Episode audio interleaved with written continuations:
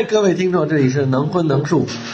能艺能术、能能活泼能严肃的闲淡时光。呃，我是周哥大同，这是我们二零二二年呃冬季冬冬奥会闭幕以后的第一次录，也是这个就春节以后呃第一次，虎年的第一次录音，又回到了扎老师这个老地方。对，草场地你像空间，呃，尊贵尊贵。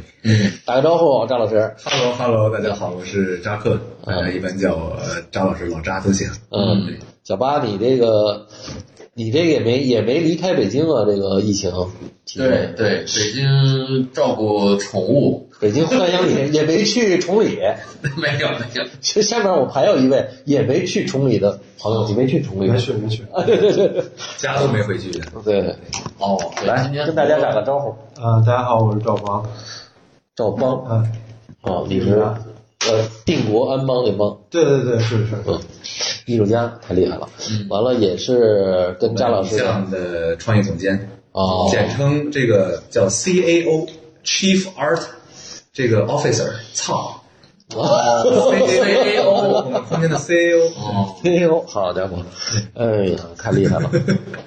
完了，关键人家也是有一个艺术家的这个身份。啊身份。和这个水我啊真哦，对，完了，他们俩刚刚从呃，为什么这回要聊这个这期啊？嗯，我觉得这个第一个，我我觉得像年轻人做这个这个叫实验空间吧，嗯，还是很很不容易，嗯。嗯，基本上是一个以这个赔钱为为前提的为前提的牌啊，一方向，对，完了就这样的张老师，完了呃也迫不得已做了最后一个这个非盈利的展览，对，啊，带着我们看了一下，对，完了呃先给我们讲讲这展览，来赵，嗯、这个展览是策展人高远策的，然后选了五个挑选五个艺术家的五个项目制的作品。这五个艺术家是分别是李波、嗯、刘耀华、刘冠南、石丸丸和耶稣。对，然后他的这个展览的这个出发点主要是他想讨论的实际上是关于，因为艺术家实际上在创作中是一个非常具有就主体性特别强的这样的一个一个个体，是一切的控制他的作品的呈现概念到审美的所有的选择，都是由一般是由艺术家自己一个人自己来完成的。然后他是，但是呃，由于当代艺术到现在，它其实有很多的这个作品和项目，实际上是由艺术家作为一个发起人的角色，有点类似于策展人，嗯，然后他邀请其他的人，这些人可以是从事艺术工作的，也可以是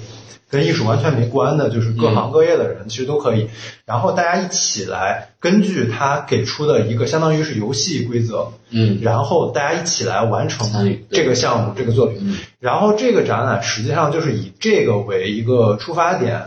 然后他选取的这五个艺术家的这五个所谓的作品吧，就是项目，实际上都是艺术家在里面仅仅充当了一个给出设想和规则的那样的一个身份，其实更多的时候类似于是一个策展人的身份。嗯然后实际上这个作品里面呈现出的，你比如说刘耀华的那个垃圾场，嗯，呃，包括像李波的算账啊，包括像耶稣的，就是他们的这些项目，其实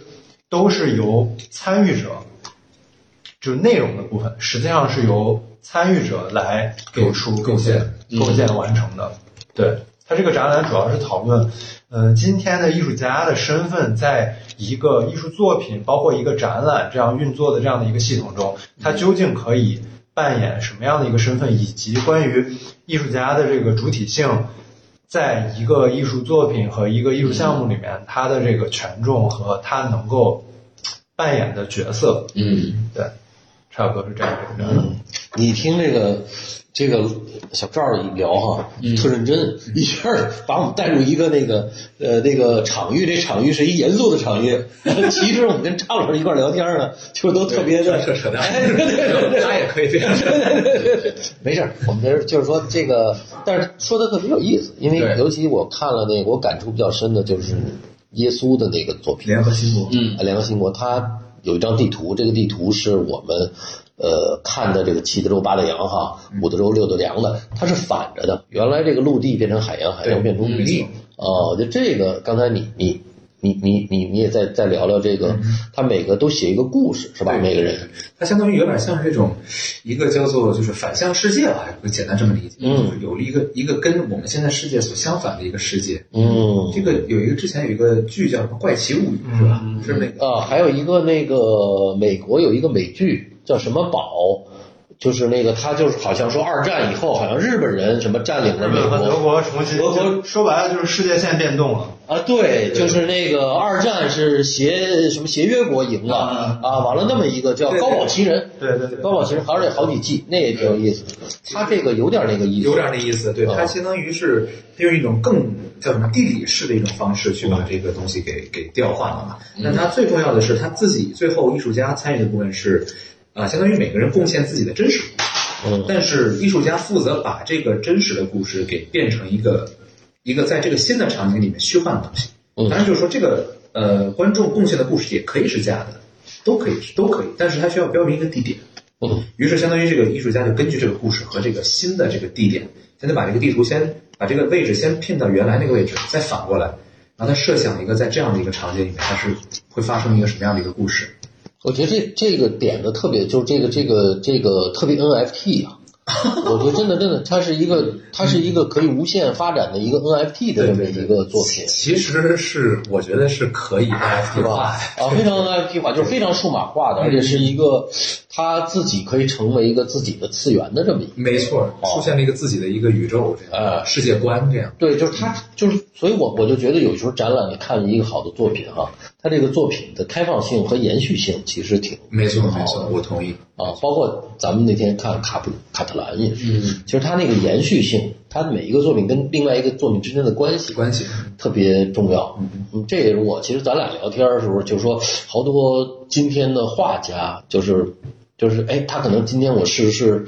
呃抽象，明天我是是具象，后来他就有点糊涂了。嗯，他就是他每一个系列作品之间没有建立一个内在的一个联系。嗯，那说明还是没想明白。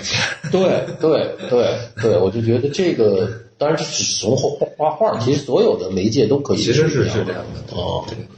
哦，再说说，哎，你们这个这个为什么又又去看了看这个新新地点啊？新地点啊，我们这个是要打算转移阵地了，打算这个搬进到军七九八搬到一个高地上去。对，打算是因为现在空间很大嘛，五百多平，但是其实利用率非常低。哦，然后说也是每次展览的时候吧，也地儿也不好找，然后呢位置也偏草场地也在没落，就这种感觉吧。对，然后我们还是说决定要搬到七九八，然后搬到一个哪怕小一点的。我们今天看的那个就大概是一百五六十，嗯但是看起来还可以，可以看起来挺大的，对。嗯然后反正能做些调高也挺高的，就完全没问题。嗯，就做我们现在的这些展览的这种体量是盛得下的，承得下，完了，那它成本呢？基本上成本要贵百分之二十左右。哦，就是它，你等于是你现在的三分之一都不到，不到，不到啊啊，但是高房租高了百分之二但十是价贵三到四倍。哦，所以这这个其实也是我们想这个做播客的这个聊一下这个，其实是一我们有时候有点像那种，我后来想想，如果我们长期做下去啊，比如设想一下啊，五年十年，嗯，张老师，比如咱们在做的时候，你会翻看那个，如果你大家还在这个行业，还从事这个，你会发现那个时候的那个，你你等于是一个起点的第二步嘛，如果真是对。对去酒吧是话。的，是的，啊，这个时候其实我们是有一个艺术记录档案的这么一个，嗯嗯，哦。就会发现自己图样涂在涂在衣服。我特别希望这张老师能够长期的跟我这个之前之前好几期聊到黑桥嘛，因为很多人都都都没去过黑桥，现在年轻的艺术家是都在听我们，其实没有就我才去过一次，对，吧都把黑桥当成一个传说了嘛。对对对，有一天可能草场地也会是以后是慢慢这个历史对吧？没错，刚来北京的时候就，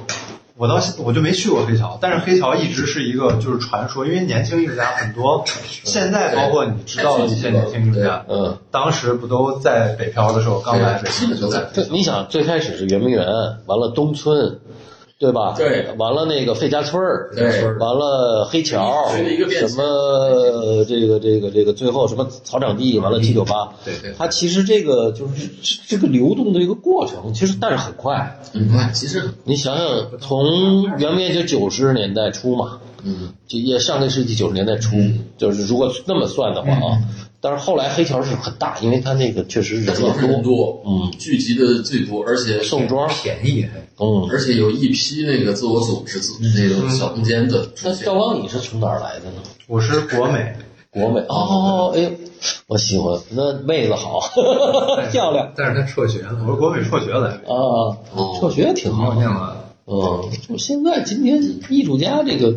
学校能学的东西，我觉得有限，非常非常有限啊。对，哎，但是你们说艺术家在学校学的东西有限，但是今天对艺术家的学历的这个体制化的要求是越来越高。对，就是今天好像已经很少有，你比如说刚才你们说到圆明园，嗯。包括东村时期，那个时候其实是有一些非专业训练的艺术家，非学院的。非学院训练的。这种这个素人，素人，素人，对对对所谓今天叫素人，但现在好像你至少得是个艺术研究生吧，差不多。我不这么认为，我真的不是。你看那个，就是我策展第一个那个兰州行，嗯他就是就当然他他是一个兰州大学啊，嗯很所谓普通的一个对吧？很普通的一个，就是就是，其实我觉得误区这是存在很大的误区。嗯，很大的误区，这是行业的一个，就怎么说呢？门槛儿似的，就是就咱们肯定都觉得无所谓，对但是画廊主和藏家是的是的。普遍意义上的不太懂的人，嗯。可能不会那么觉得，就是或者是新进的藏家，或者是甚至是说，比如说一些企业家，他没有接触过这个，他只能通过啊，你看，哎，你看你这哥们儿连大学都没上过，可能他就会他他不想去了解，他因为时间有限，我觉得嗯。没办法，就这是现在内卷嘛，卷成这样，我不我我个人认为，恰恰它是一个机会，嗯。啊，就是你因为明天我要是咱们这个节目播出的时候，可能已经那个我我那个嗯那直播直播了播了。啊，我想说的就是它是一个主流和非主流，嗯哼，嗯西方基本上是这么一个嗯论断，没错。就是中国是一个在朝在野的论断，所以其实你刚才说的那个还是一种传统的思维，在朝和在野，是，对吧？呃就是所谓你一个硕士不是也是在朝吗？嗯嗯对吧？朝野之分，对。有官方发的证证书，没错。对，但是我们今天再回去看，你到底是四僧高级还是四王高级？那肯定四僧占比四王高，对吧？就是还是野的厉害，对啊，其实你你包括你说袁四家里头，袁四家里头也都是不是太入流的，在当时，对吧？你就是其实受受足。对，往往是在在非主流的、在野的这些人，其实他的思想没有条条框框。嗯嗯，哦，你你要想想产了多少废品啊！对，没错，嗯对吧？嗯，所谓的什么硕士，还有博士，画画还有博士，这这这这这让世界人笑掉大牙。我觉得这个很有意思啊，这个东西可以，这个心态或者说这个现象，我们可以对它进行一个精神分析。嗯没觉得为什么？就是我刚才想到，为什么就是现在所谓的这种在野化，或者所谓的这种出圈或者跨界的这种东西，现在很火或者什么？嗯，我个人觉得它有点像是现在。我我这个帮哥可能知道，就是这种现在这种日本漫画或者日本动漫出现了一种现象，叫做初始满级。就是一个现象，叫一开始这个人他就是比如说从另外一个世界来的，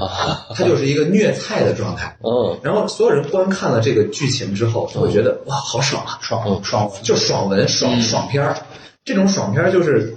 他会带入那个主角那种光环里面。嗯我觉得这就是为什么现在很多就是在野的艺术家，他其实也会受到一些这种媒体的支持，嗯嗯他会受到一些机构的支持，因为大家都想包装出神话出来。嗯嗯，对，然后他创造出一种这种神话，然后你越不在系统里面，你做的越好，显示这才证明了你有天赋嘛，嗯就是你的天才的一个印证。嗯对，但艺术系统、艺术行业是高度僵化。就是其实刚才咱们说那个西方比中国要僵化的多。就是我看过一个调查，就是今天在西方能上拍卖，包括在画廊就签大画廊的艺术家的一个比例，就不要说中国其实还能允许一个本科学艺术，你比如说国美、央美，本科毕业然后搞当代艺术。在西方，基本上你们念的那个艺术硕士叫什么？他们有一个专门的一个缩写，M A 啊，对，就基本上一个 M A，对，必须是这个作为起点，就是一个艺术的硕士，在西方当代艺术家，就是它是一个基本的起点，应该是。嗯，差不多。对，其实呃你要这么说，我的确是感觉到西方的体制化是更严重的，因为他们的这个经济实力就已经达到了一个普遍标准吧。所以说，其实很多艺术家是饿不死的。呃，我我我另外一个观点啊，嗯就是我认为就是确实能学到东西，嗯嗯嗯，就是你比如你是你你上这个轮椅，对，你上这几年，他真的不是在那儿混的，嗯他这个老师，而且那个老师，你包括上回咱们聊的那个孟德宇的那那期，嗯就是他从意大利佛罗伦萨回来的对，老头儿什么也不教，嗯，根本，但是人家上课怎么着啊？就是你这班里的学生把你作品不都都拿过来，拿过来看看一遍，一一踢这张搁着你，那张搁着你，走了，你们自己看我，你们自己看这两张为什么好？嗯这个东西的学习，我认为确实是它是一个，不管是是这个这个这这个这个，它它它让你大家伙来讨论，完了慢慢你就知道了。嗯，完了有的那画特水的那个作品，给老师看，老师，哎呦，你画真好，你别在我这儿上课了，直接就讽刺就让你走了。嗯老头儿，人家就就他是这种教学模式啊。我就就就咱们这还是说，又比着谁画的好，嗯嗯，好，这这什么，我老师还改给你改改素描，根本咱们这老是 权威的就把你的所有的那个那个主动的那种性都给去掉了。我觉得这个恰恰，呃，但是也是机会。所以，所以嗯就像你说的，其实恰恰可能你辍学的没有上完体制的，你出来以后，你可能更有一个自主的。嗯包括我，我觉得挺好的艺术家布迪，他也没有上过大学嘛，也是工艺美校毕业的嘛。然后今天人家过了好几十年再画画，一下就出来了。嗯，我觉得，所以我觉得还真不见得是你说的这个这个这个这个这个体制，不要这么看，不不不不不需要。其实我我觉得邦哥想说的是，他肯定不这么看，他肯定不这么看，就是他认为的现实是这样儿呃，真的不是现实，真不是这样，啊，真不是。还是你作品好不好 OK，啊？我觉得作为你像那那你布迪是一个老艺术家了，他就是一个工艺美校，那到现在来讲，那文凭人，但是马上卖的特别好。对，哦，对吧？我觉得还是要看作品，尤其在中国今天的这个年代，我觉得是中国是印象派、现代主义、什么后现代、呃立体主义，什么全都在同一锅烩的这么一个年代啊！你只要在一针儿上你能出来，那就真的是不得了。嗯嗯，恰恰我觉得就是，而且你们这个作为一个当代的这个、这个，更应该推动这个。我们肯定是要做这个这个事儿对，我们下一个展能能说名字吗？可以说可以说目前暂定暂定。暂定的那个就是就是之后是王之一的一个个展，然后王之一的个展之后，我们有一个绘画群展，嗯。叫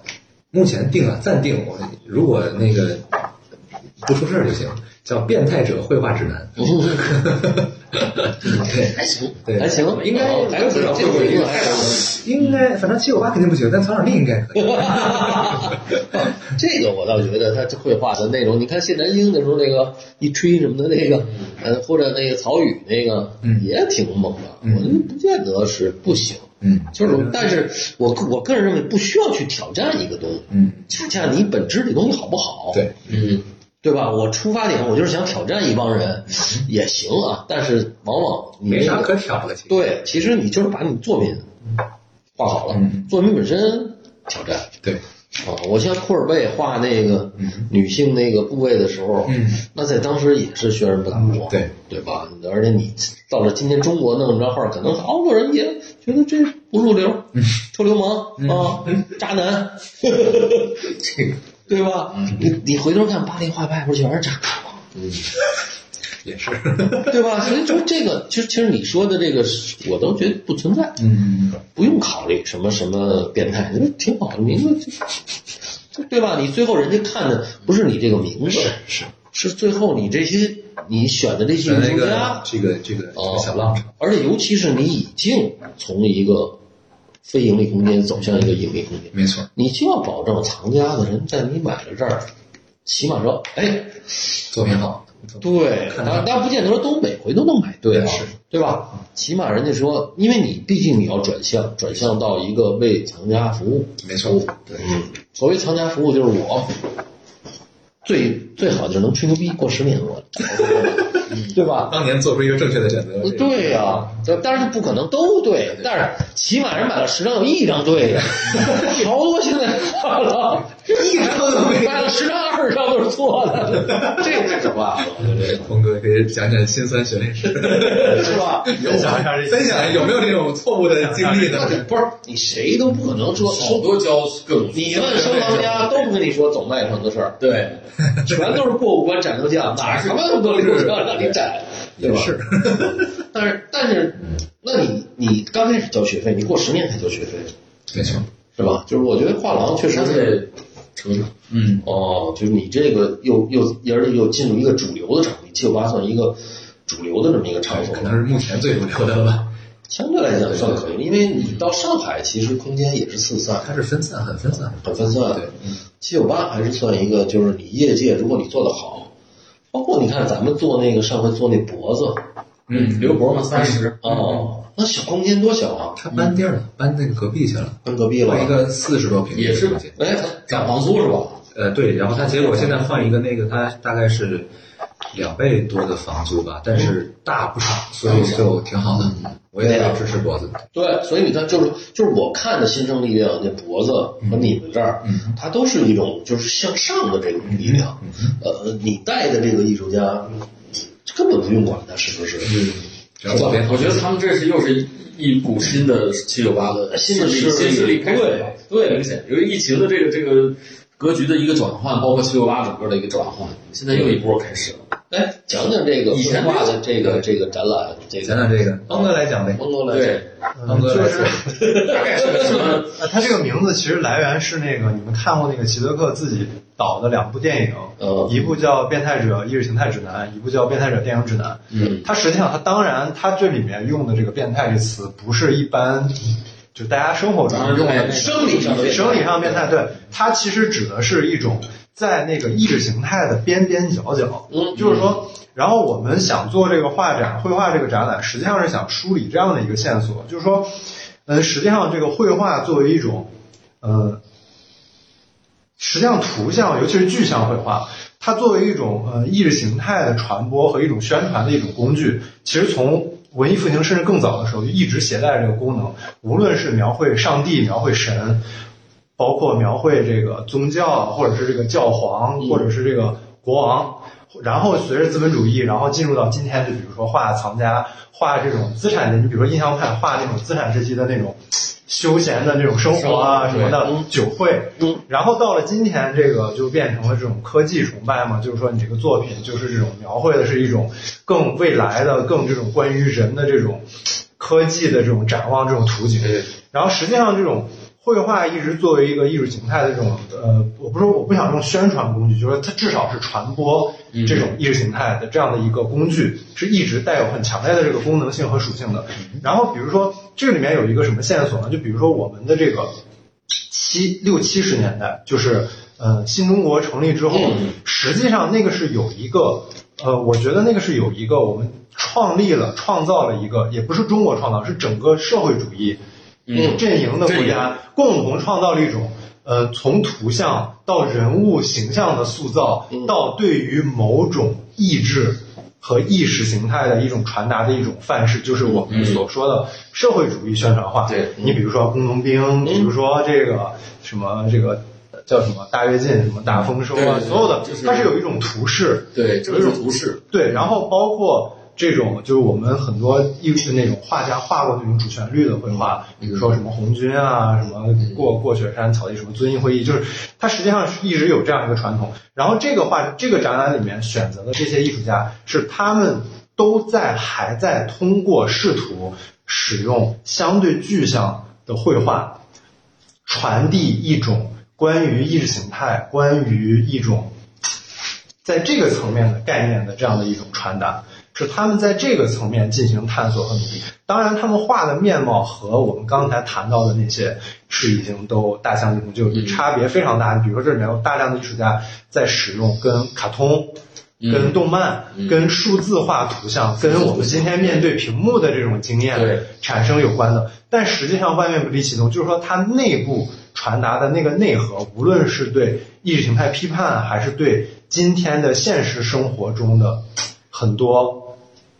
东西的这样的一种转化的传达。我们实际上是想通过这个展览，呃，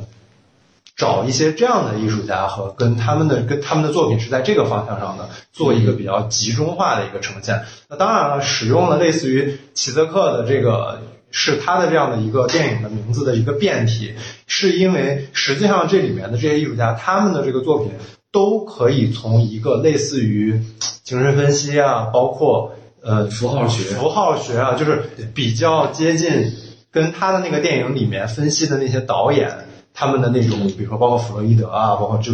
从那个角度能进入来进行去分析的这样的一些作品，所以说这些画家的东西。呃，差不多是这样，是从这样的一个方向来留点悬念，回头对到时候。到时候到时候看缘分。估计这个目前定的是四月，呃，对，四月，四月差不多，咱们可可以就是大概其播出的时候，其实也就时间上差不多，差不多可能，呃，差不多。对，嗯，但是我我我问了，我听你说这个，我我我有几个感受啊，就是第一个是苏联的那个，我去过，嗯，就是那个苏联的有一个博物馆，嗯就是也是美术馆，嗯就是它确实是专门有一个厅，就是在我记得是看那个看过那个那个，就他那个抽象派叫什么黑白方块的那个，至上，至上。马列维马列维奇马里之上，至上之后，完了，他确实有有一有一波，就是就是就是当年的那个、那个大厅，就是最开始做社会主义宣传的那些、那些作品啊，那些作品完了。你特别有意思，就是你会发现这个厅是马列维奇，完了什么这个这个还有那康定斯基，嗯啊，因为都是从苏联跑去嘛，对吧？对完了就就是完了，哎，那个作品完了，那个你你到了那个社会主义的那个那个那个宣传画的时候，那些艺术家完全就没有了，嗯只剩了宣传画。嗯就是你想，因为因为你根本不谁也不关注他那个名字了，但是你只关注这哎这些画儿，它它记录的是一个历史，嗯，包括后来我我想想，比如说咱们红色的那个系列哈、嗯什么什么打日打越南海战吧，完了等等，你根本就不知道那些。就是我我就再过五十年，我可以告诉你，没有人知道这是什么名儿。对，但是人一看，哎，这是那个年代，因为只有六十年代画这个作品，就是他其实，呃，我觉得他他他突然出现一种集体性、嗯共性出来了，人性没有，就个人的所有都没有了。嗯嗯。这个，而且画法还特别像，嗯，对，那肯定的，一个浪潮出现，呃，对他，他没有一个，你比如巴黎画派，那范东根跟这个这个这个莫格里亚尼完全是两种技术，对吧？嗯，他这个没有，他这技术不一样。嗯，那突然大家就是问这到底这个，我就是提问啊，就这个个人跑哪儿去了？嗯，绘画，个人统治在这个一个大的大的大整体的这个意识历史形态之下在里面，，对，对，但是呢，就是说我就是觉得，但是作为商业画廊，你可以有这么一个观念，嗯，但是我觉得，我个人觉得，你还是要突出你这个绘画的这个人，他对图像的很鲜明的个人的辨识度，嗯，这样的话，就是就是它的商业价值才有那，肯定审美性，哦审美性对对对，对，就我刚才说的那个，就是说我我说的那个只是一个线索，嗯实际上这里面就没有一个艺术家是在是不好。卖，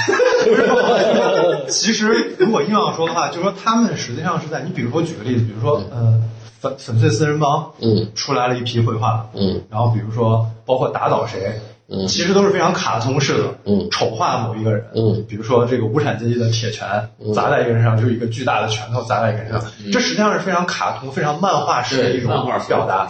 这个实际上跟今天的年轻人的这种视觉经验，比如说从小看漫画、看卡哎通、对。玩游戏类似，是一个有一个非常内在的一种连续性的一种接续的方式。嗯。所以说这个展览有很多艺术家，他们的画更多是我不喜欢这个词啊，这些画家也不会喜欢那个词，就是坏画。嗯他们可能更多的时候还是受这个传统、这个线索的影响更多，就所谓的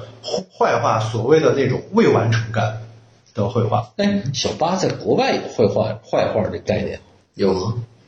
也算是，其实坏画这个概念，毕卡里、毕卡、毕卡里亚，毕卡比亚，当然对吧？当然对但是但是我就觉得，这国外的坏画跟咱们这个最近这十年的这个坏话特别奇怪，就是现在咱们这坏话变成一个很很范式，就是我变行了是吧？很行，你明白吗？坏话坏的很行。坏的很行，它是一个特别有意思。你比像毕卡里亚，他你看他那个毕卡里亚的作品啊，他他全是挑战，完了他每每个阶段都不一样。每一张。咱们这坏话，哎，哥们儿找这么一个玩这么一个范学式的，跟画一大脑袋似的，或者完了就变成他一辈子都画这个了。表面的这种叛逆掩盖不了内心的顺从。对对对对，这句太牛了。你这句话就是我我们这期的题目。实际上，你刚才说的这个坏话的这种体制化，就是他走到了自己的反对的那个反面。嗯，因为这个坏画 bad painting 其实一开始是作为一种对，就大家我们都觉得这样子是好画，嗯。比如说这个这样的话是好，嗯。我就是要挑战你们的这个传统和权威，挑战这个东西。对，但是，一旦当这个东西形成了一种美学，就是大家都啊知道啊，这样。大家都变态了。对对对对，我们都要变在态。这个上面，如果还去追逐或者说自愿进行这种同质化、体制化，那就是你说的这个。嗯，这个没办法。这个真的是这个流行的这个挺挺挺怪的。我觉得这就是一个经典的一个黑格尔的一个三段论的一个嗯进展，就是一个正题被一个反题推倒，然后成合题，然后这个合题成为新的正题。嗯它一定是这样的一个一个一个逐渐推翻之前的东西，然后成为新的一个权威的一个过程。可能过两年坏话又被人。现在你看，你看，童哥，你现在已经可以把它吊起来打了，对吧？对对对，但是现在已经不把它但就当坏号去对对对，可能过两年会出现一个新的，就现在我们可能还没有发现一个，就是说真正意义上的可以，就是说一个小浪潮，说推它，就是推翻那个的浪潮，但是可能之后会逐渐出现。对你比如我去呃呃呃国美啊，到那个周周一伦是吧？嗯，周杰伦啊，周一伦，哎，我觉得他那就特好玩。嗯，我们跟周杰伦他特别有意思，都认识。对就就是他和另外一哥们儿，那哥们儿比他还混，就俩人在一块儿，完了一会儿就什么给那那姑娘高兴，给人随便弄个打兔，啊，对啊，就是他那个生活状态是那坏画状态。嗯嗯嗯嗯，他其实这个比你画那个作，他出了什么作品都没错，有意思，没错，没错。对吧？就是我们要活在那画画的状态，是而不是我们把那图像变成一坏画。没错，啊，我觉得这个是一个，就是如果是就是作为一个，对于我一个收藏家，或者说这个我们要看作品，我们选的时候，就确实要了解这个艺术家看这个人，哎本身。最起码他是一个真实的状态，不是虚伪的一个。就是你艺术家的状态和你的作品嗯，是应该是有一个内在的对这个对对是就你画的是一个胡逼的，你这人必须是一个胡逼，的，对对，对吧？要不然你就不真诚了嘛，要不然你就猜他们家喜欢这个，嗯嗯嗯嗯，对吧？对。那你们怎么看？比如说这个在艺术这个行业里面，就是说艺术家知行合一，就是你的这个言行、你的生活方式和你的作品，就像你说的有一个高度的统一化。嗯，那举个例子啊，比如说电影行业，周星驰，嗯他生活中是什么样？大家可能也都通过一些新闻、一些什么的，就其实是一个特别社恐、特别内向、丧的，特别丧的这样一个人。对然后他的作品展现出来的其实是完全背离了他的生活中的、他日常中的场景中的这个人。嗯，这我不知道，嗯我只能说我不知道。嗯为什么我不知道？因为周星驰的作品里头可能有包括无厘头，嗯他的这些东西，我们了解周星驰，你全是通过媒体告诉你的，对，包括社恐。但是我我们从另外一方面，他跟所有的人关系都不好，嗯，就是就是他有一些很独特的东西，嗯而这个独特的东西，恰恰是我们或者评论者或者认识者没有给他提炼出来的。我我想说的意思实际上是什么？我想说的实际上是，这种关于生活中的艺术家，他作为一个人，嗯。他生活，他谈恋爱，他吃饭，他跟朋友玩儿，和他在他的工作，因为艺术家一旦长期工作，他不是玩票的话，嗯。这个就变成他的职业了。嗯。他每天可能要有一段时间切换到这个嗯。创作的状态中来画画或者来工作。就是说，这种艺术家的造型，嗯。他的生活方式、他的言谈和他的作品的高度一致，是不是也是一种刻板印象？啊，也是一种嗯外部，就是说所谓的群众、所谓的普通人，嗯。幻想中的艺术行业有可能。艺术家他希望，比如说梵高就是要是个疯子，他天才就得精神不太正常。嗯。然后如果这个天才穿着衬衣，穿的跟一个银行基金经理、跟个 banker 似的，然后但是我跟你讲吧嗯，他真画不出来。你比如弗洛伊德画那画，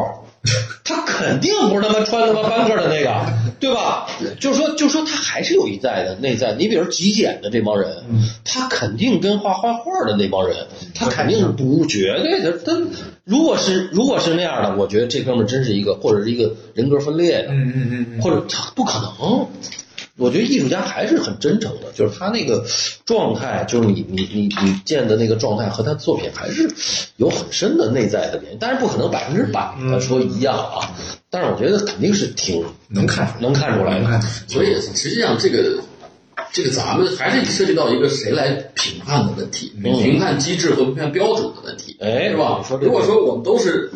我们说所谓的咱们这个都是懂行的啊，在在这个里面的人，他其实很容易做出判断。哎但是现在恰恰是因为这个评判标准的外化或者是被异化，嗯然后有用更大的一种权力的东西和资本的东西来代替这个，然后这个就会对更多的人产生那样一个标准的印象，嗯然后还是这个问题。如果说我们内部的专业的人士更受到尊重和认可的话，他应该这个不是太大问，题。比如你是画小人书的啊，画画小人书的肯定有画小人书的那个道道，对吧？你对吧？他肯定不不是跟那个跟最后单独画一张画的，所以就是就是他这个，比如最开始那卡通的一代，其实到最开始你他们做的那些，咱们也采访过陈可啊，但是陈可本身就不太像啊，但是后来你看卡通一代的那些人，到今天其实真正出来的并没有几个。对，嗯，哦，就是说，呃，你入一个潮流其实很容易，大家很容易归类，但是这个潮流本身是不是潮流，或者它本身它的在在艺术性上它有一个多多高的这么，对，如果把卡通一代放到现在，其实可以成立，哎，有可能现在可以成立，哦，也不一定吧，但是就是会是一种新的方式。对，包括大家那时候还说奈良和刘野是不是卡通一代，对吧？对吧？对吧？当然我们今天看。他包括这回这个拍卖，还有一个画那大眼睛的那个，大眼仔，啊，大眼仔，对吧？对，我也忘了。我知道你们说。对，就是说，就就说叫什么，反正一个名老外对一个老外嘛，对吧？就是说，就是这东西，它是它是潮流，但是它辨识度特别高。嗯，因为日本有这个基础嘛，哦，日本有大量的这个这个动漫的这个基础，哎中国现在才刚刚开始有。嗯，以前哪有啊？以前都是看看看着日本、美美国就是这样的。现在都很少。现在所谓国漫开始有一点了吧，是吧？国漫刚刚起来，刚有一点点，有点，就是你没有这样一个文化土壤，你那个艺术里面怎么出来这个跟卡通有关系的，跟漫画有关系？我觉得，我觉得日本它它那个卡通的一代，它的电影儿的这个基础特别厉害，影视的基础就是他每个构图全是他妈的摄像，就摄影的构图，嗯，就是对吧？他那个角度，他必须得跟别人不一样，所以那个你就完全可以照着那个书，就直接可以变成一个电影。他那个角度都告诉你了，怎么看，怎么拍。咱们的那个，我觉得国漫这个，我不知道啊，我我自己的这个理解，我看的就有一些，就可能年轻一代现在慢慢起来了。我个人觉得现在国漫最大的问题还不是说画工或者这些推进啊这些导演层面上的这东西，嗯我觉得本质上是他们的观念意识上总是认为卡通这种漫画是给低龄人，还是幼化，幼化会吗？会吗？会会会啊会，他们会认为成人看漫画。哦，他会认为，当然可能这一部分是事实，嗯。但是现在你看，你问赵邦看不看，他肯定看，嗯。三十多的人也看，对吧？嗯所以其实一样的，但不太会看国漫。对，不会看，对对，我也接触，因为太低龄化了，就我这是把人当傻子，全都是什么那叫什么？熊大、对对，什么？光头强，这全都其实包括还有一个很严重的问题，就刚才您说到那个他们的这个基础，嗯，没错，就是你比如说日本漫画或者是动漫，日本动漫，你比如说村上隆在讨论那个就是。它里面日本有很多的那种鼻祖级的那些漫画家，你比如说，呃，就包括比那个宫崎骏的都算是很后来的了，对就比他们更早的那些，金田工一啊，包括呃画那个匹诺曹不是阿童木阿童木那个叫叫呃，我还看过一个展览，手冢治虫，在在哪儿我忘了，对在东京我看过他一个展览，对，其实你比如说日本漫画里面就讲一个很具体的、很细节的，你比如说飞机飞，然后互相用导弹打对方，嗯。对方的这个飞机要躲这些导弹在追他。实际上，你比如说我看一本村上隆的一本算是有点学术性的一个，他讨论这个东西的来源，就是日本的漫画家和动画家在构建这种这种其实叫做弹幕，嗯。嗯，就是这种一个飞机的这种，有点像是它这个天空千里花，这样一个镜头场景，对这种这东西。这这得放咱们那个这期的那个照片里。它的它的构图的来源是日本的浮世绘，嗯。就比如说手野千雪那些画那些枝节藤蔓的那些树的那种构图，嗯嗯。它是从那个里面来构建它的这种激光和爆炸的这些烟雾的这样的构图的这种强度。那么国漫的问题是什么？国漫的问题是你比如说《大闹天宫》和这个《哪吒闹海》那个时代，那个是非常棒的，那个是也是有有过去的传统中来的这种，无论是绘画方式，还是构图，还是它的情节和它的音乐的叙事方对，式，还有一些戏曲的，对。但是今天的国漫就是纯粹 copy 迪士尼和皮克斯，对，对，就包括咱们那时候的样板戏的那些小人书，嗯。哎，真的好看，是嗯。是是吧？没错。是吧？你什么李李铁梅啊、什么，就是当然是有点老了，对年轻的，但是他那里头，他确实是呃，有综合艺术，按照我们今天说话，他有一个他的原创性，哎。有，原创性，嗯是有源头、有演变，并且有对它的时代性的那样的一个一个转化。然后今天就所谓的我们说的国漫，就是全是 CG 三 D 建模。你比如说看过那个哪吒什么的那些，嗯前一段时间很火的，包括什么白蛇，嗯就是那那些，就其实你如果把那个配音全换成英文。然后把那个导演名字什么全抠了，我告诉你说这是一个西方的，那完全你完全相信，就相信这个是一个对，唯一不相信在哪儿，就是他妈颜色，西方人不这么用。咱们这傻红、对傻蓝，你知道吗？大红大绿，特吓人，就是你那那绝对没有西方人是那么用眼，就是好的，他肯定是要一调一个中和色，对对。对吧？就是三色之内调出来这么一个，哪有是直接上一蓝的，那就是你看着，哎呦，什么灰太狼，我的妈呀，那白，就是 是吧？就他是一很粗野的，对他他真的是不，但是但是你赖他不赖他，他不知道。他就觉得我在这波人里算牛的，对吧？你不，你没法要求他。我觉得这个里面还有一个问题是，就比如说国漫，它国漫最大的一个一个它的一个阻碍它的东西，就说白了，今天做动画是非常耗钱的一件事儿，对比拍真人电影还花钱嘛。对，主要是烧钱，那所以说，你的投资人对你的票房是一定有一个刚性的要求的。对，那么其实大家就是在这个盘子里面扒拉扒拉看一看，哪一种更容易在今天。这一方面是创作者的问题，就跟我们的艺术市场一样；一方面是买家们的问题。买家就是买票进电影院的人，你给他搞一个很像皮克斯、像迪士尼的风格，他就很愿意掏钱买票进去，带着小孩儿进去就看这个东西，安全。安全。你要是像那个就是汤那个汤浅证明 和那个痞子安野秀明他们搞日本动漫的剧场版的那种电影的那种方式，在中国很有可能就是爆死。对，但是我觉得也是要开一个开放和未来的眼光来看，因为开开开始的肯定是 copy 嘛，嗯。啊，这些就是它是一个很拿来主义的东西，所以它慢慢慢慢会，日本也不是一天就变成，是它的动漫或者它的亚当代艺术市场差不多，跟我们行业呃，我觉得当代还比他们要好一点，还好一点的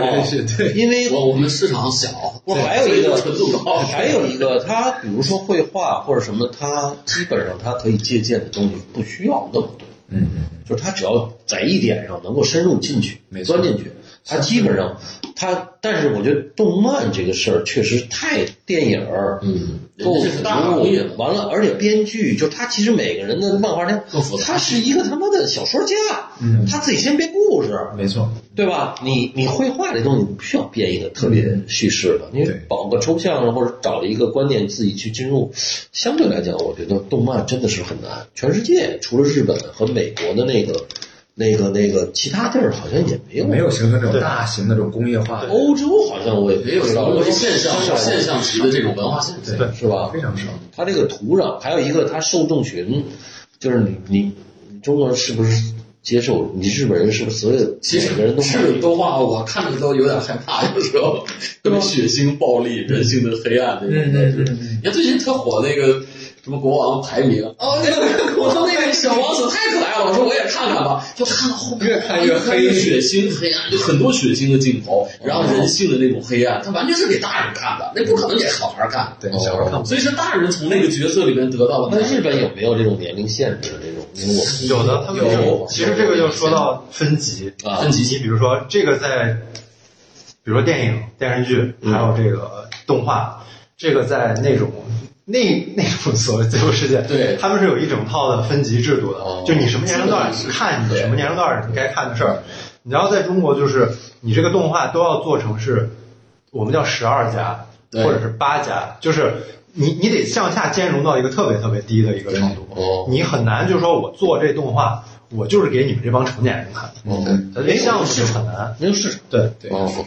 慢慢来，慢慢来慢慢来。所以你们这个肯定这个变变态的什么这个这个展览肯定是二十四家的。二十四，二十四，我觉得十四可以，十四以上都可以。应该没啥问题。是吧？呃，我觉得这个是一个好的事情，就是说在中国现在这个环境里面，你做这个事情特别有意义。嗯，是吧？你遇到遇到的问题，其实就是你你成长的这个一个一个很重要的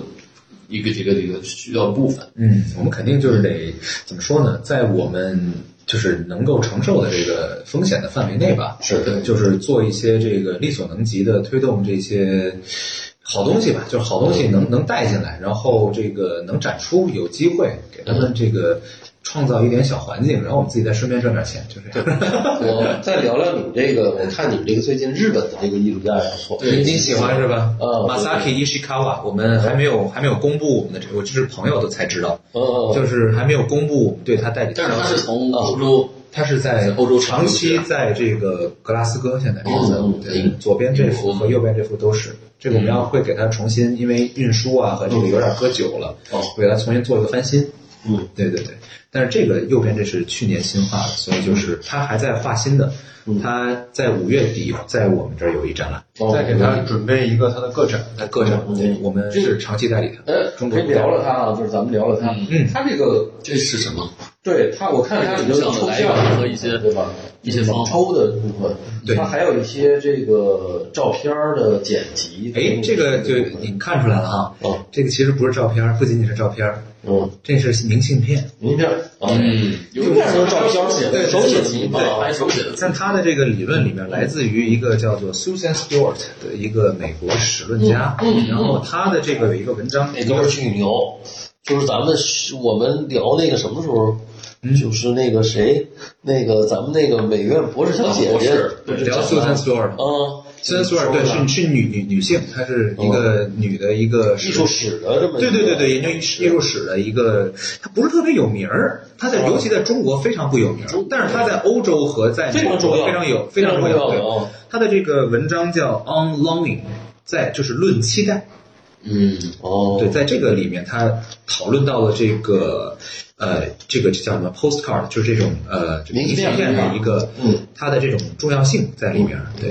反正这个它有很多复就很多复杂的一个意味吧，但是它其实，在我们的那个展里面，不会主要以这个明信片的这个概念嗯作为一个主要的那个什么，它主要还是会用这种，因为它的工作逻辑很很有意思，就是现在也是很多艺术家也是用这种同样的工作的方式，就是他用一个软件叫 Blender。嗯他在这个里面用他那种很劣质的那种建模技术，嗯去创造一个由这些图像建构建起来的一个世界。它的元素在这个图这张图像里面是用这些明信片，嗯，其他的不一定。对它有的是来自于他的想象，有的是来自于他对比如说网页上的之前看到的一张图的一个印象，嗯也有可能是比如说他最近在画的这个画是格拉斯哥已经刚刚被拆除的一个温室。哦，一个这个 greenhouse 这个这种室内的一个温室的一个场景，然后它在里面加入了很多想象的一些元素，然后把它构建成一个很混乱的一个建模场景。建模的一个对对，它创造了一种就是在这个图像里面，它创造了一种就是这种呃叫什么似是非是的一种状态，算是对嗯嗯。它把这种图像文本，然后并且这种屏幕化的这种逻辑，全都呈现在了最后画布上，就是这样。我我看这特有感觉，就是因为我不是在阿尔塔阿尔法也有专栏嘛，我就想到时候给他写一个。那太好了，谢谢总哥。因为因为因为他这个，首先他这个明信片儿，他把它其实跟那个耶稣那个有点联系啊，某种意义上是对他因为他正反它你这面的明信片，我们看到的是别人给你拍下来的风景，嗯。对吧？我但是我买了这个明信片，再给我朋友写寄回去的时候，那是我自己那是我把我的感一种印象，印在一个另外一方面是白的，没错。而且这个白的还特别有意思，它是一种，呃，叫大家都可以看，它没有秘密，嗯嗯嗯。就很就是中国人喜欢写完明信片，当然老外也有啊，插在一个信封里头。嗯但是很多西方人他就是，直接直接寄，直接寄，对吧？对直接寄里头，他的这些情感的私私人化就变得很公开，没错，所以他的他既然变得很公开，他用词儿或者说写这个东西的时候，他是就会照顾到别的人的这个想法。完了，他绘画本身又是别人的，所以他本我和这个这个他我之间，嗯他这个是一个混乱的这么一个逻辑。嗯嗯哦，但是他那个画呢，有时候还真的是很能打动人，嗯哼，我为什么还喜欢这就特有意思。像那个马萨 i 他的这个逻辑里面，嗯，我个人的一个 interpretation，就是我个人的一个一个一个个人的理解啊解释理解对，嗯就是你可以看到他有大量的这种线段的这种这种嗯叫什么？摩擦，然后延续的这种感觉，嗯，就好像是这个抽针了，然后这个蹭过来的那种感觉，嗯，这个我是理解在一个伯格森伯格森伯格森层面上的一个时间的一个维度。嗯，对我认为就是在他的这个，因为他是用这种屏幕转译的方式嘛，就是他最后是自己通过这个建模，然后把这个东西投影投在一个画布上，嗯。然后对它进行一个临摹。但是特别有意思的是，他在里面加入了这种线这种有点时间的这种概念在里面。嗯，那我们在对面对这个屏幕的时候，其实这个时间和空间是不存在的。在屏幕里面，嗯时间和空间是虚假的概念，时间和空间只是对我们人在这个真实世界里面，它才是一种滤镜。但是在屏幕世界里，这个这个东西它就是可以摩擦。比如说我这个建了一个膜，嗯我可以把它蹬一下，某种意义上就变成四 D 的，但是就是一种抽象化的四 D 的一种状态。嗯就是说我们可以 apply 这种时间到一个平面里面。有点像是他，呃，我这么说可以可能更好理解，就是杜尚或者是他们当年那种立体立体主义，是一种把时间或者说把二维画成三维的一种状态。像现在我们有了这种工具之后，我们某种意义上可以把三维的东西画成四维的东西。嗯，我的直观的是印刷，嗯就是我我的感觉，它所有这条线，因为明信片也好或者什么，它是一种印刷出来的这个，对，它一定要那个有点经验的那，种。它是一种别的人的经验印刷出来以后，到了我接受的时候，你看不见那个东西，它其实在影响着你。嗯没错没错，它这里面其实它的方法有一个很直接的一个隐喻的一个符号，就在于，就像你刚才说的，它全部是用建模来做的。对。但是我们所有玩过 3D 游戏的人，或者看过 3D 模型的人都知道，它这个模型是一个白模，素模就是一个素模，上面靠贴图，没错。贴它上面所有的它的贴图的图层哦，和它的模型是割裂开的，是尖离的。就是它，你比如说我做一人脸模型，我肯定要找一人脸照片的贴图贴贴上去，但它这个不是，它这个是它建了模之后，再把其他跟这个。图像跟它这个模型的形式和内容本身不撕裂就、不直接相连的东西并且是你通过它选择的这些图像素材能看到，都是那种低清的，嗯低像素的这种，有点那种在文化互联网上传播然后泛滥。泛滥的这样的一种质感的图像，再贴回到这个这个模型上面，没错。就它有一种虚拟和真实的那个。我特别想知道，就到底这建模，嗯。小八你能，嗯，在这个是什么意思？吗？就是大家讲，您也给大家这个听众做讲讲，比如说艺术家在虚拟的电脑的空间里做出一个实假三维，做一个雕塑，啊，做一个雕塑或者建筑，你就跟我们现在设计建筑设计师都要给客户看效果图，嗯，哎，所以他就要需要建模，然后贴那绘画上上为什么他还要建？绘画实际上他他用的是这样现在的一种数字语言的和数字方法嘛。对。哦。你看这个最典型的就是刚才张老师说那个，为什么会出出现这个这种阵列式的这种线条？线条。是吧？甚至你看那个电影那个《星际穿越》里面，最后他到了那个时间四维空间里面，它就是用线条，完了穿插起来的各个场景。嗯它它它就是把时时间视觉化的一种一种方式。对对它是一个电脑的方式。没错没错对，不是很容易就是说可能在真实世界里是没有这个。哎，没有这个东西的，是吧？就是你啊一下这样，是吧？它怎么能视觉化呢？举我举一个例子啊，对，我举一个例子，你比如说新语言，未来主义，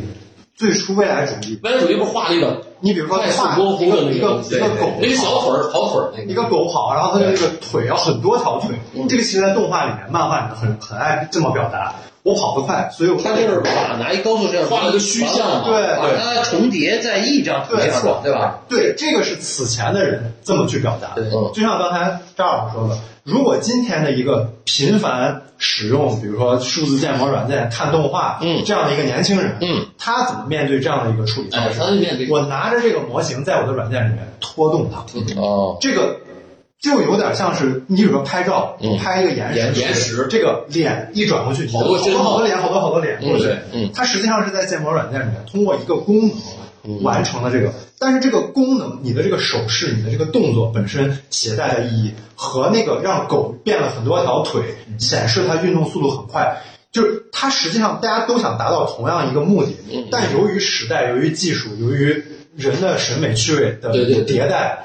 这些东西就它是现在出现了新的东西就出现了。这个其实就是刚才我说，我刚才可能没说对那个词儿，这个是伯格森意义上那个概念叫绵延绵延嘛，duration。对对嗯对，嗯，所以就是说，曼雷那代人创造的，由根据本能创造的一些作品，嗯在今天变成电脑，很容易就把这个变成它是一个工业。当时是工业化的，没错。是个技术支持嘛。那现在已经是数字的嗯，技术所以所以它这个语言，就我我就是觉得今天，呃，这个小伙子他也不应该岁数他太95的，九五年啊，九零后，就是他是一个日本的，生活在一个英国的这么一个画家，国际化。就是他的语言对于任何一个，包括今天上什么国美的，嗯，就甚至高中生，高中生可能小点儿，就稍微你上个美院的，就是就是其实大家都可以在一个同样的这么一个同样技术额来完成。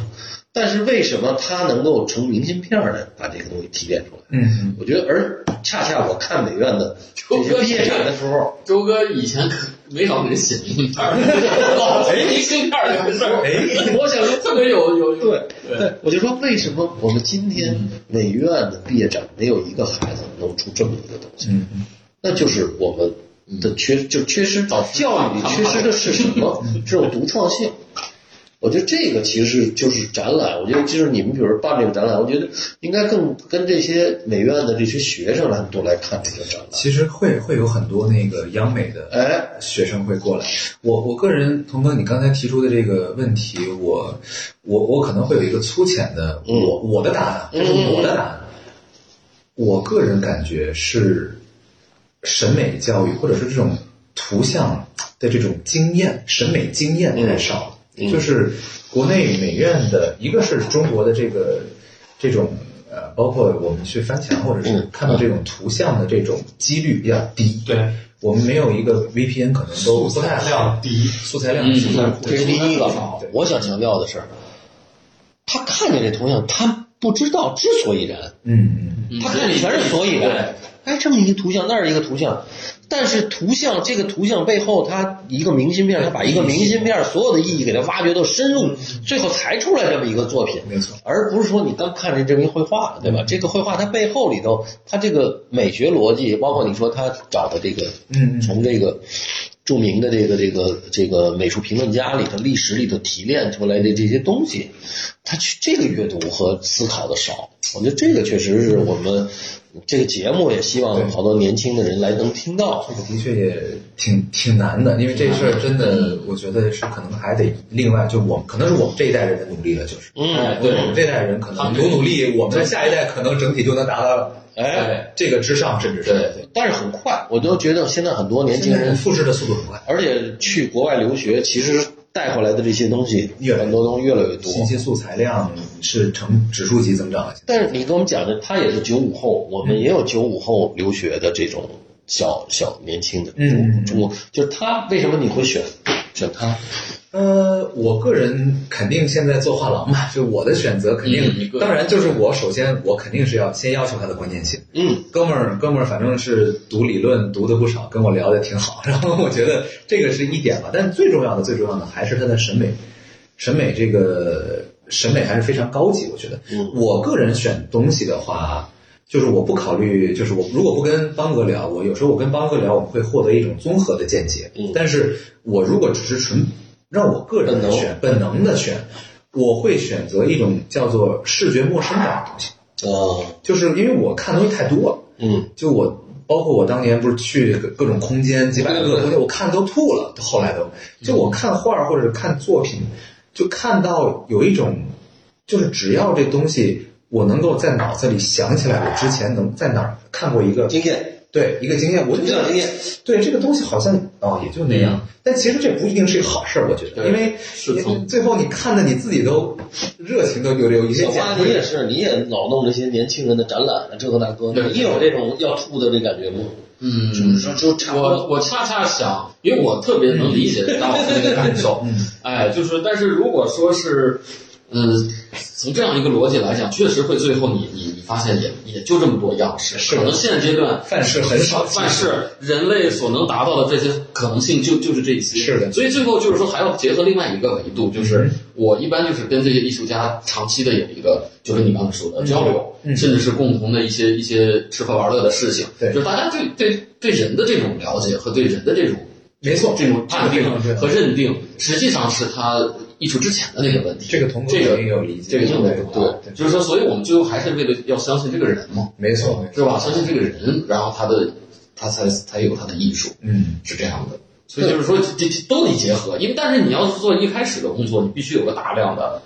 筛选、比较，哎，然后有一个判断。因为这涉及到一个尤其你在面临的，比如说画廊合作，对或者你商业的这种，比如说我说有时候做一个展览，我还要配合展览的主题来选，嗯所以它是从外部来来选。对，因为我觉得呃这个涉及到我们拟像的一个定位的问题，就是嗯对，因为定首先是先有定位，然后才有标准。嗯，对，首先我们的定位其实拟像马上不是搬了，搬了之后我们会重新改名，叫不叫拟像空间，也不叫拟像艺术，叫拟像有限。Limited 就是这个有限公司的这个好，有限公司的有限，对，因为我不想强调不是有限电视的有限，不是歌华有限，对。放一锅。嗯，反正就是我们的这个名字都会不会不会再用那个中文了，就是我们想还是走国际化路线，嗯就是走一个最就是最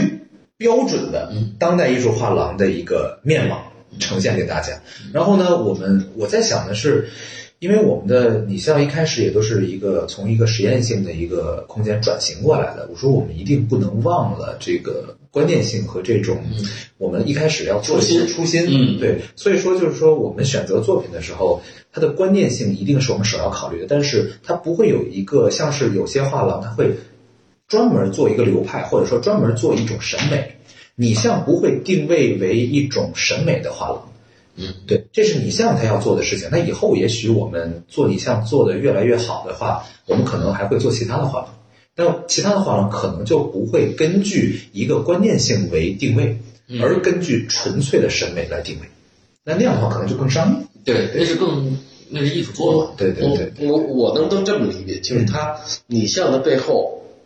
它的基础是思辨，没错。对吧？没错。所以你选艺术家，呃，在这个空间里头做展览，嗯呃，就是我们是以这个艺术家的思辨性为一个很重要的一个前提，非常重要，对吧？就如果他没有思辨性，就是他可能画的特别好，技术上特别棒，没用。啊，他可能在这个空间里没有任何的不适合我们。呃对，其实可能也是，就是跟吃吃吃菜似的，我吃川菜，嗯就就得搁辣椒，嗯嗯嗯，对吧？这个当然他你官府菜可能辣一点点，没错。对吧？但是也那一点就够了。但是如果没有这个，我觉得这个可能是我我就是我对这个了解啊，咱们聊到现在啊赵光自己做什么创作？我你做主要是就是数字数数字化的这种东西比较多，数字化就用电脑，基本上就只是用就是作品就是数字数字原生的。呃，对，比如说有的就是在线的，有的是哦输出出来的，有的是视频啊，或者是对，因为一开始我们说还昨天我还跟他聊，我说大概聊点啥，他就讲讲这个后网络的一些东西。他是就是他应该是对我想他自己是做这个，自己做名很猛的，是吧？对了，咱们跟郭晨聊的时候就可以讲讲，郭晨你说吗？是哪位国产？就是那 N NFT 的哦，那个，那那位国成，嗯，我认识。哦，是艺术家吗？不是，是以前他是哦哦哦对，他是媒体人和那个也是藏家，算是算。不是是他但他反正做做，他就是搞他现在是 NFT 的一个我我跟创业者吧，可以说 是这样的。我跟他这个人什么都没没聊过特别多次，挺好的。他人老人我们第我们第一次就是跟他聊的，是吧第一期节目你可以听听，就是 NFT。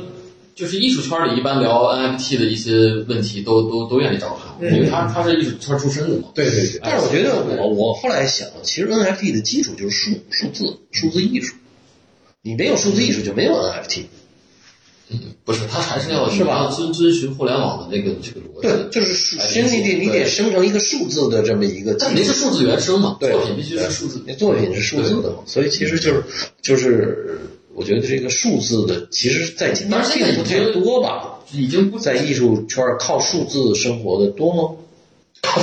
就是数字生活的艺术家生。活我们都得靠数字，不不但是艺术家不是靠 靠做数字化作品，对对能生存啊，能 很难吧？你看，我想说的是这个，还是赵光没有靠 NFT 能养活自己的人。那要不看看看看看你发发点不着急，到时候咱们可以把那个最后那个回头就是有一些镜片的聊天的镜像的，比如说放到那个，用用语言，你想想，你比较喜欢和呃，之前做讲两个项目，嗯就比如说一个是那个呃云涂鸦，嗯就是我因为我有一些很喜欢的艺术家是做涂鸦的，比如说包括以前的像什么季擦林，嗯包括一些我的中国的同行的朋友，哦就是城市空间内去跑哪儿涂鸦什么东西，嗯。而且涂鸦这个东西它本身是带有一种强烈的意识形态符号的，对无论是你是一句话，你这一句话涂在哪儿，它周围的环境是什么，它们实际上是有一个互文的关系的，对，然后当时疫情嘛，就就还其实还没在疫情的时候，我就在做最初的几个，然后疫疫情一来，人就出不了门了。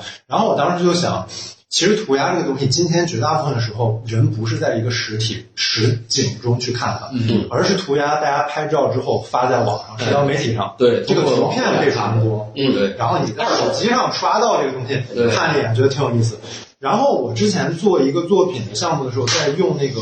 Google Map 的那个街景系统，嗯，你们不知道你们玩不玩？知道？嗯就是你可以用那个东西在全球绝大部分的三百六十个维度看见别人周围那景口前看向啊，对对对，真的在那个街上行走一样。嗯嗯然后我就发现，我就觉得哦，OK，可以用。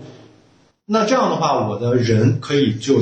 只在一个房间里使用一个电脑，对。我不用实际跑到任何一个地方，嗯。并且对。我可以在特别重要的场景哎和比如说呃美国的第五大道，嗯。比如说自由女神像，嗯。比如说白宫，就是我可以在任何我想要去涂鸦的地方去涂鸦，嗯，并不需要我真人到那儿，然后我就去在，其实那个作品的出发点是。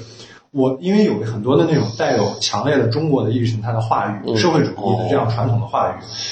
比如说关于计划生育的，嗯关于各种各样的吧，其实很多。嗯然后我会觉得，又包括是那种它的那种文革标语字体，也是带有非常强烈的一种大家的记忆和视觉的形式。美术字儿，我们美术字，对对对，美术字。然后我就挑在比如说美国、英国、德国、日本，就这种特别资本主义气氛特别浓郁的这样大本营的，包括一些他们比较地标性的建筑，然后我在走街串巷截了一些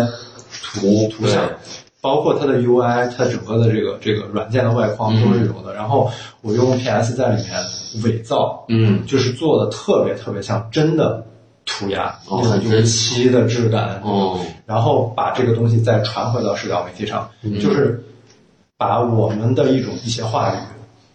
然后比如说 international 那样就一定要实现，嗯，比如说要涂在。一个小孩儿好，只剩一个好，一人结扎，一人结扎全家桶之类的这种，就是其实这两种意识形态之间是有非常强烈的这种这种差异性和冲突，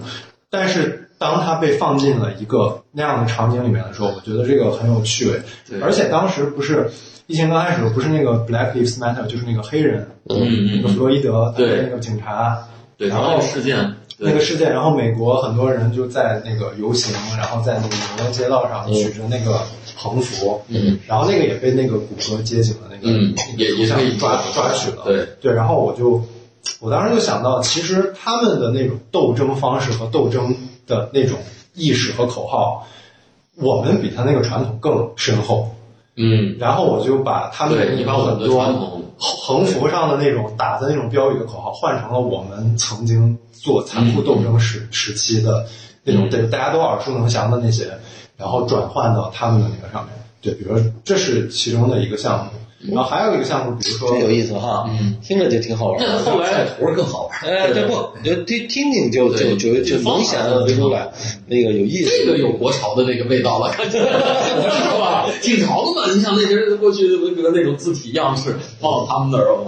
嗯，完了拿着标语打着就。你看现在中国李宁不是也是这个道理吗？以前哪有啊？其实从符号学上，我觉得是一样的，是一样的对对对，一种一种一种对冲，一种对，而而且而且这个传统它怪，我觉得自从有了独生子以后，这个传统没有了，在国内。嗯每个年轻，就是我我个人认为啊，年轻人都有自己的事儿了。嗯，嗯，只有他妈五六个、六七个孩子的时候，哦，这革命运动才容易哦，因为他全是他是无产者，年轻人。但现在这小孩儿很容易就就就去想我怎么生存，我怎么对这对吧？他他他恋爱就是他的天了。对你一大帮孩子什么恋爱对吧？就干你就就就就他这个完全已经就中国的反而我我倒认为已经消失了，这个这个革命传统没有了。嗯，肯定的，哦，变成一个大家都在一个，哎，所以这个社会都嗯慢慢慢不断在改良，在前进。对，没有反抗的对象，对，而而且恰恰他他那个他换了另外一个渠道怎么途径，比如说我们今天说的这个丰县的这个这个女女孩子这个事儿啊，嗯，就他他他蜂拥而至，嗯，就就但是你其实你仔细我我说你仔细想想，你在任何一个社会，污垢这东西不是很正常吗？嗯，这是个历史问题，对，对，就他这这是一个太正常的事儿，这这，而且这一个点就是，其实它不是全中国的现象，在上海、在苏州、在杭州不可能有这个事儿，嗯。它只有在那个封闭的那个县里头，特别穷的那个信息它不发达。不发达嘛，人人的思维很落后啊。但但是我们在今天北京，你不可想象，你说你们那马上就犯罪了，嗯，是吧？几个小时就几个小时就给你捏起来了，对，连婚内恨不得你给他那什么了啊，都给你都能给你那抓起来，你还别提那是是是那完全是马上一报警就稳对来了，，就而且这个那个事儿也是几十年以，就是好像也不是今天的，他也是在十几年以前的了。对，已经是现在才爆出来，对，现在爆出来，其实我就说，其实社会已经推到现在，到今天当然会有，但是我相信比那个时代要少多了。那肯定的，哦，就是它已经，它是一个我们在反批，但是同时我觉得这是一个潮流，就是说什么人有话语权，嗯，就是它其实西方的这个就是 L LGBT 啊，嗯。呃黑人的这些，他这个话语权突然，其实我倒有时候觉得少数变成一个多数了。嗯嗯。就是某一些很很极端的这么一个问题，就变成一个全好像是一个大家我不看这个，我作为一个批评者也好，我作为很确信我对我就不生存了。他他其实跟你十万八千里的事儿，而我们身边的这些事儿完全都忽视。嗯，恰恰就是数字媒体强化了这个。哎，强化了这个东西，抽象化，抽象化网络媒体，哦你，比如说，嗯，你用 Facebook，然后你可以看到这个特别苦难的这种第三世界，嗯比如说你能看到一个伊朗嗯。的小孩儿，嗯。他也在用这个社交媒体，嗯。你能看到他的生活，你能看到一个非洲的。对。非洲的难点儿，非洲难点儿，就非洲的，比如说南非，还有还是有可能有有网的地方，对，你能看到这种地方的那种人的生活，但是实际上一个问题就是，看到他们的苦难，看到他们生活，对于我们去思考自己的世界、自己的存在有更大的帮助吗？其实绝大部分时候，人们只是在这种注视的时候，然后会获得一种快感，嗯，就是觉得哎一种，消遣，我过得挺好，其实是在消费，跟他一比，对消费，我过得不错，嗯，对，获得了一种一种心理上的一，但是也有真的投入的。你比如说这个有个艺术家，这个黄娟儿，那天咱们跟他聊了，原来在同了，后来回到四川，他真的是投入到这种妇女运动里头去了。嗯，哎，就是你就觉得全身心的这个，就也也也也挺那个，挺挺挺挺激情的，挺好的，这哦最少是至少是有行动有行动。对，人家真有行动，这个很不容易。对对，包括我就觉得，不包括能光打水泡在这儿。对，包括你看曾红，嗯，他当时他那个有一个项目，就是他去那工厂给那些工人去讲这个那艺术，嗯嗯，就真的是联系这么半年，坚持去这些。坚持去，那对那个女工啊，或者一年，就是这女工跟着他一块儿 都做辞职了。就是听不不，他这工厂本身他们有这么一个 这么一个时间，哦，哎，说好了就是厂里的谁喜欢那厂请这个艺术家，那就也挺高的，哎，这是有意思的。我就觉得是一个，就是其实我就觉得，工作做的可哎以，，其实我倒认为这是真正社会主义，嗯就是我们今天的所谓的社会主义太过于标签化，嗯嗯，而我们恰恰真正社会主义就是你去当一个艺术家，你去当一个去给这些工人在一块儿奖励去做艺术，这其实更更就是他当时这么一个项目，我觉得特别这个付诸于实际行动的。哦，就是反而我们就天天去关心那风险，你干点啥呀？嗯没有人干，嗯，就因为说太容易，就是当键盘侠太容易。嗯，对，哦，你真干事儿多苦逼啊！你天天对，我看今天有个妈妈朋友圈发的，说除了每时每刻把孩子拴在身边，真的无从下手去做点什么，觉得很无力气。那他他这这这疯了吧？这个人，对吧？那那你怎么这这社这个是一个今天是小概率事件了，对，但是你把小概率变成你生活一个大概率，那其实你对这个你这个孩子以后的，包括你自己身心健康，也是一个很奇怪的这么一个事儿。你在北京，你用着天天看着孩子怕被人抢了吗？很少，太少了。还是对吧？就这个，这个我就包括我们现在宣传，好像美国天天就是街上就杀人，对 吧？对 对吧？人家都枪支自由，也没有天天枪战。或者你看完了，比如我最近看那个《拉莫拉》，就是就是意大利黑手党的那个那不勒斯，哎，那可能还真是真的。就是他就是讲了意大利这个教父，就是这个城市嗯是就毒品之间哇太可怕了。那那那个，但但是你就以为意大利，我再一看冬奥会人米兰，对吧？你就想意大利全都那样吗？香港每天街上没有那么多枪战，我去我觉得香港太危险了，当年我在纽约的时候，各种枪战。我在纽约的时候，有一次我上学，我都不知道，我我坐地铁嘛哦，坐到地铁，坐坐到了学校，我出了站，我出了那个站，地铁站我发现嗯我看到手机上的新闻，说就是我我上车的那个站，就我家的那个站，嗯，在我上车的我一算六分钟之前，就是也就是我下地铁那时候，那个事情已经结束了，哦嗯，但是就是那个时候，那儿杀了一个人。我哦不知道，真拿枪对我也没看见哪有人，哪有枪，哪有什么的，我就下来很正常的走了，然后就发现，在也就是我那车前面一辆车，哦那个时刻，那还是很真实的这东西。呃，就感觉我靠，这这是怎么回事？我当时不是就我家门口，刚才我坐这车前面那辆车，我天哪！哦对，但是的确是，就怎么说呢？你你在那一瞬间感觉很不真实，感觉嗯啊，真真的吗？真真的有人吗？但是你没有感受到，嗯，所以你还是看到的是一个屏幕上的东西，还是抽离的。但是我觉得他特别这个作品特别好，就是你作为艺术家就应该干这个事儿，嗯，就是你就是去把这个中国的这个口号也好给它搁进去，这就是艺术家应该，因为别的人不会去这么想这个事儿了。嗯，大家都太碌碌无为、太平庸了，或者说我们活得太他妈柴米油盐了。嗯，只有艺术家去干他妈的没用的那个事儿。嗯，其实这个其实杜尚开始就是我们已经应该进入这么一个所谓当代的精神，就是这个。对，他就是挑战你，你去平常你想不到的这么一个，而不是说大家都想到了，那你要你艺术家干嘛呀？是吧？这个你哎，童给给过你那个帮他做那厕纸吗？一会儿啊，给过给过哦给过我还留着呢。啊，拍了吗？拍擦完拍了没有？没没有没擦没舍得，没有，待会儿给七哥拿一个，嗯，没舍得是，项目是吧？嗯帮我一个擦屁股那个叫什么白盒子，叫 YSQ，嗯，白盒子。舍不得。我心说就跟老酒似的，你不喝留着。不是，童哥，你要参与一下，因为到时候如果集齐二十几个、三十几哦个人，这样把它打印出来，到时候你是作为艺术家去参与的，哦，啊，也是直接参展的，我参加以前我再用一下，舍不得，现在天天看倍儿好。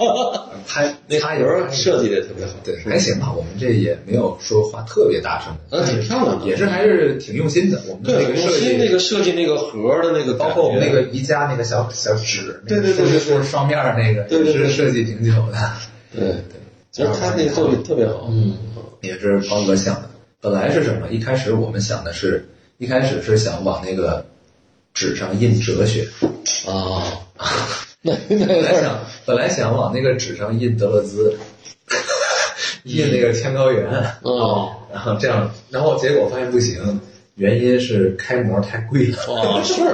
他只要开这么开这么长的一段模，就要好几千块钱。哦那相当于我要开一整个，那就是五五万六万的，就很贵啊。你要不开模呢，直接印印不上去？印不上去，那没有办法批量印。哦，嗯，它得批量。对，你印了还得给它卷上，这手工活太累了。那不行。对，没法批量生产。哎，这个你你到时候都给我们提供了那个什么，可以作为咱们这期的那个节目的那个什么对，这期节目比较呃照片儿，这节目比较扯，聊的比较嗨。我们还有没有什么想引引一下的？没有了，我觉得讲的挺挺好的，时间够吗？时间够了，行，一个小时二十分钟可以啊，，都二十分钟。啊，非常好。今天聊的内容好像就还行，还挺多挺多干货的，我觉得对，聊了挺多这个。赵什么着，小赵同志，是吗？挺好吧？挺好，开心大家聊挺开。好，OK，拜拜。好，大家拜拜，拜拜。